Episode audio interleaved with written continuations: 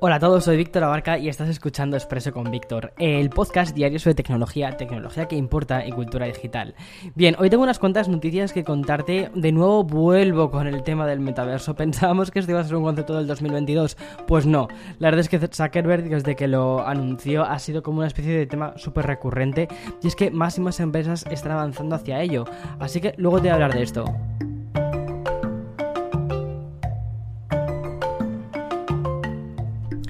Bueno, voy a empezar por Netflix, porque parece de verdad que, Netflix se ha propuesto dominar el mundo. Parecía casi una especie de meme, pero es que cada vez la, sensación que da de la compañía creada por Red Hastings eh, es que va a más. Piensa que inicialmente fue una especie de videoclub venido a más y que ese concepto ya se ha quedado completamente desfasado. Cuesta muchísimo imaginar que hace tan solo unos años era una especie de videoclub online, bueno, sin una especie, era un videoclub online, que lo que hacía era enviarte los DVDs a domicilio, los veías a tu, a tu ritmo, a tu rollo y cuando hayas terminado, pum, lo enviabas de vuelta. Y em, el primer salto fue hacia el streaming que actualmente se ha convertido en la plataforma más grande de streaming que existe. Después hacia la producción propia mm, con un objetivo muy directo que era ir a por los Oscar y hace tan solo unos días te hablaba de hecho del salto que ha dado hacia los videojuegos. Que sí, que es una cosa un poquito, es un salto menor y todo lo que tú quieras. Pero oye, es un salto, es un paso. Y esta semana va hacia crear su propio TikTok. Así es, tal y como han informado desde Bloomberg, Netflix está a punto de lanzar su propia plataforma de vídeos cortos. Muy al estilo de TikTok, muy al estilo de YouTube Shorts. ¿Te acuerdas que te conté una vez cuando hablábamos del formato corto que el formato corto estaba siendo como la gran disruptora en cuanto a, bueno, todas las empresas de contenido querían formato corto. Eh, al final todas estaban copiándose un poquito de TikTok y están diciendo, YouTube dice yo quiero shorts, Instagram yo quiero reels y ahora o sea, y ahora Netflix crea su, su eh, em, especie de TikTok, pero con una vuelta de tuerca, porque este va a estar destinado al público infantil. La intención directa es promocionar el extenso catálogo que tiene para menores y aprovechar la vasta biblioteca online de series y películas animadas. Netflix lanzará Kid Clips. Eso sí, de momento solo para usuarios de la plataforma iOS, ¿vale? Para los de iPhone en Estados Unidos, Canadá, Irlanda, cuidado, no te pierdas, no te pierdas todavía, Australia y da sorpresa también para América Latina, o sea que estupendo. Lo que va a hacer es que Netflix em, quiere utilizar ese contenido infantil que plaga el catálogo del site para ir publicando clips cortos de manera diaria y de este modo promocionar y lanzar también ofertas. Aunque aún se desconoce todo el funcionamiento, Bloomberg especula que irá integrando dentro de la aplicación de Netflix de iOS, como ya sucedió con Fastlags, otra plataforma de vídeos cortos que aprovecha también el contenido propio de Netflix parece muy inteligente, porque mira, la aplicación de, Netflix en el iPhone creo que está súper bien y que muchísima gente la tiene. Lo que pasa es que si tienes una si tienes un iPad o si tienes una tele, al final directamente ves el contenido en tele. Pero es que la aplicación de móvil está de, de, de iOS al menos está súper bien. Entonces, que creen una nueva pestaña orientada a eso, a un público más infantil, en el que crear contenido específico, me parece súper, súper, súper inteligente. El caso de, de Kid Clips, los clips aparecerán en una especie de formato horizontal y habrá un límite para que los más pequeños solo puedan ver de 10 a 20 clips a la vez. O sea que eso de pasarte horas y horas ahí, que tus hijos se pasen horas y horas viendo clips, pues no. Según Bloomberg, esta misma semana se hace su lanzamiento y próximamente estará disponible también en más países y para usuarios también de Android. Obvio, la ambición de Netflix y la proliferación de la competencia hacen que mm, esté en constante movimiento. Y aunque vamos a hacer un especial en Café con Víctor justo sobre esto, este Kid Clips es una nueva demostración de que Netflix no ve como competencia a HBO Max. A ver, yo personalmente considero que un poco sí. Al menos eh, no lo ven competencia como únicamente una cosa de streaming. El verdadero rival parece ser que está en lo que es captar la atención. Cualquier cosa, cosa que em, capte la atención, ya sea TikTok, ya sea em, YouTube, em, quizás en menor medida porque no han terminado de arrancar esto de los eh, YouTube Shorts No me extraña, ¿eh? ¿eh? Pero bueno, eso nos da casi, eh, no para un café, sino para un té. Pero bueno, en fin. Y continúo con esta especie de intento de dominación mundial porque había muchísimos más motivos y como ya hemos comentado, pero es que Zuckerberg era, era básicamente el, el no sé, el eslabón de la cadena que faltaba para esta especie de conversión que estamos yendo hacia el metaverso. Y me refiero un poco al metaverso como una especie de futuro inmediato. No, no te voy a hablar de Facebook, ya estoy aburrido de tanto Facebook, tanto Facebook arriba para abajo. Mira, de verdad, por favor, o sea, necesitamos un respiro. Apenas una semana después de aquello, de lo del meta y todas estas movidas, una nueva compañía top anuncia su introducción de lleno a lo que será con total seguridad el concepto más repetido del 2022. Niantic, no sé si te suena, pero fueron los creadores de Pokémon Go, han anunciado a través de su blog la creación de Lightship, una eh, plataforma que va a permitir a los desarrolladores de todo el mundo realizar sus visiones de la eh, realidad aumentada y el metaverso del mundo real. Niantic lo que va a hacer es disponer eh, a los, va a dar a los creadores y desarrolladores de apps un kit de software multiplataforma que se ejecutará en dispositivos Android e iOS e incluirá las herramientas y tecnologías que impulsan las tres funciones para que, dependiendo de, la empresa, eh, según lo que vaya considerando más importante a la hora de eh, crear su propia versión de realidad aumentada. Ya puede ser mapeo, puede ser comprensión o un uso compartido del tiempo real. Esto es muy interesante, ¿vale? Porque hace ya un tiempo que veníamos hablando de esto. De hecho, a través de esta plataforma, Lightship, en la cual llevan trabajando desde 2018, yo creo que más o menos desde ahí es desde cuando empezaron los rumores de que Pokémon Go, la empresa de Niantic, iba a empezar a abrir su, su tecnología.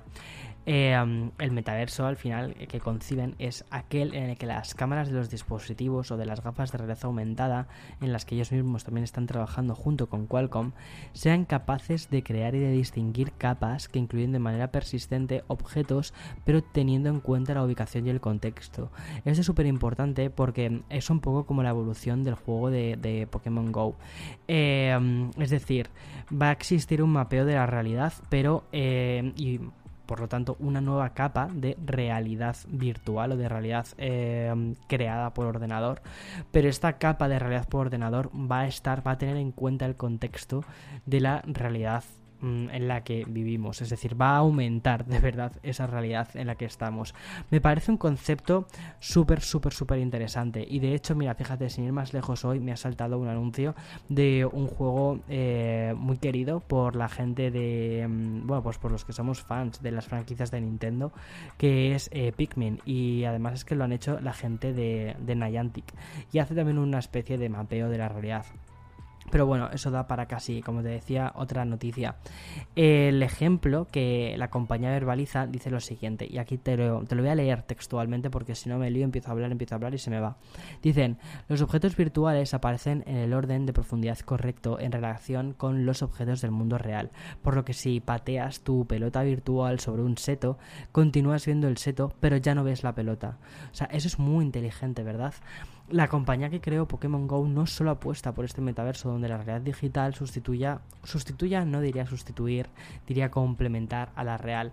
Es una especie de mundo paralelo en el que nos vamos a sumergir para olvidarnos quizás también de problemas. Eh, no creo que busquen eso. De hecho, este verano ya publicaron un post donde definieron el metaverso como una pesadilla distópica. Y Niantic eh, defiende lo siguiente, y aquí te lo voy a leer eh, textualmente. Dicen, creemos que podemos usar la tecnología para apoyarnos en la realidad, de la realidad aumentada, alentando a todos, incluidos nosotros mismos, a ponerse de pie, a caminar fuera y conectarse con las personas y el mundo que nos rodea.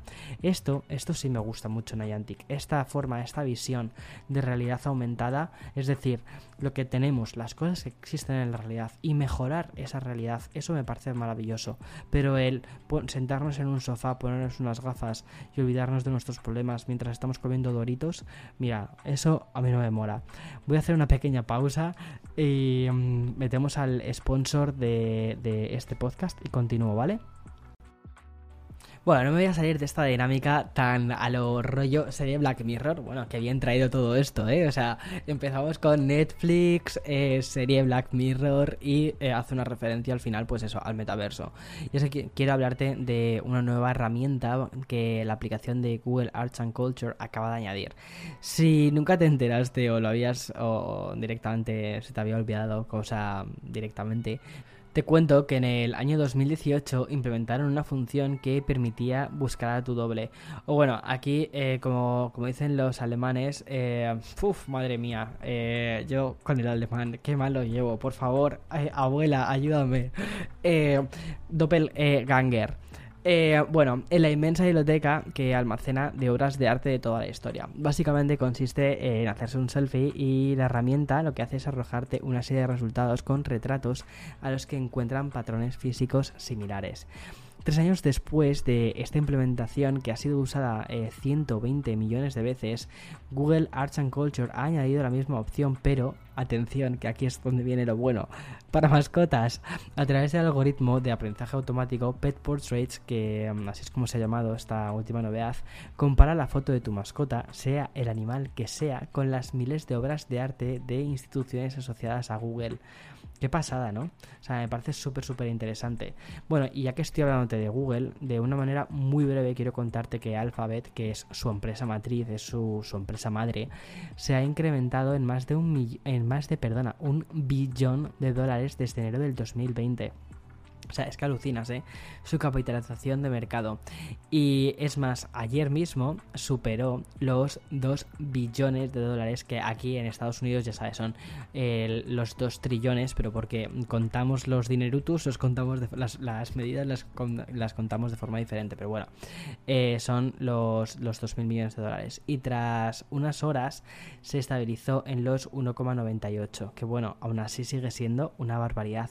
Obviamente todas las empresas tecnológicas que van más allá de los dispositivos y que comercializan herramientas de trabajo remoto y productos basados en la nube han disparado sus ingresos en estos tiempos de pandemia, pero es que el caso de Alphabet, donde las suscripciones de almacenamiento en la nube con todo esto de Google Drive y tal, y los anuncios digitales han aumentado sus ingresos hasta el punto de situarla durante unas horas a la altura de Apple y Microsoft, que son las dos únicas empresas norteamericanas que superan esta bursátil.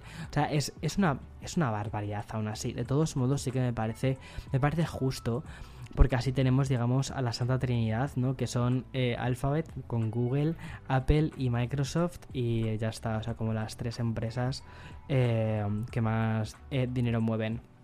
Y bueno, ya que estamos con una de noticias rápida y ya para bajar un poco lo que es el tono, que aquí me he puesto a hablar de la bolsa, o sea, ¿qué me estás contando, Víctor? ¿Qué va a ser lo siguiente? ¿Que nos hables también de que lo que tenemos que invertir y no tenemos que invertir? No, chico, si te has equivocado totalmente porque vamos, eh, de eso no tengo ni idea, si no sé ni sumar. Bueno, el próximo 12 de noviembre se celebra el Disney Day, que es una celebración de que, bueno, que rodea a la empresa de, de Disney Company y se va a dividir en eventos que irán desde las novedades que tienen que ver con Star Wars, Pixar y Marvel y también a descuentos del 80% solo durante el mes de noviembre de algunas de estas franquicias o la llegada de estrenos recientes como por ejemplo Shang-Chi y la leyenda de los 10 anillos o Jungle Cruise a plataforma de streaming. Pero Disney Day también va a servir para que el site agregue una relación de aspecto IMAX ampliada para 13 títulos de Marvel que va a incluir la próxima Shang-Chi y también Black Panther. La relación de aspecto IMAX lo que va a hacer es permitirnos ver más acción en pantalla, es decir, las típicas barras negras que hay arriba y abajo, bueno, pues van a desaparecer en esos títulos por imágenes que antes no se podían ver con anterioridad. En concreto, lo que aumenta es un 26% más del espacio de imagen. Es una pasada, ¿no crees? O sea, me parece una locura. No sé cómo lo van a hacer esto. Me imagino que es porque en su día estaban grabadas con estas cámaras y después se hizo un recorte o lo que sea. Eh, si es digital, no sé de verdad cómo lo van a hacer, te lo juro. Pero bueno, oye, pues bienvenido sea porque yo mm, sí que me volvería a ver Black Panther. Bueno, y hasta aquí las noticias de hoy martes 9 de noviembre. Mañana, como te digo siempre, más y mejor. Espero que tengas una feliz semana, que todavía nos queda, ¿eh? que estamos a martes. Y nada, chao, chao, chao.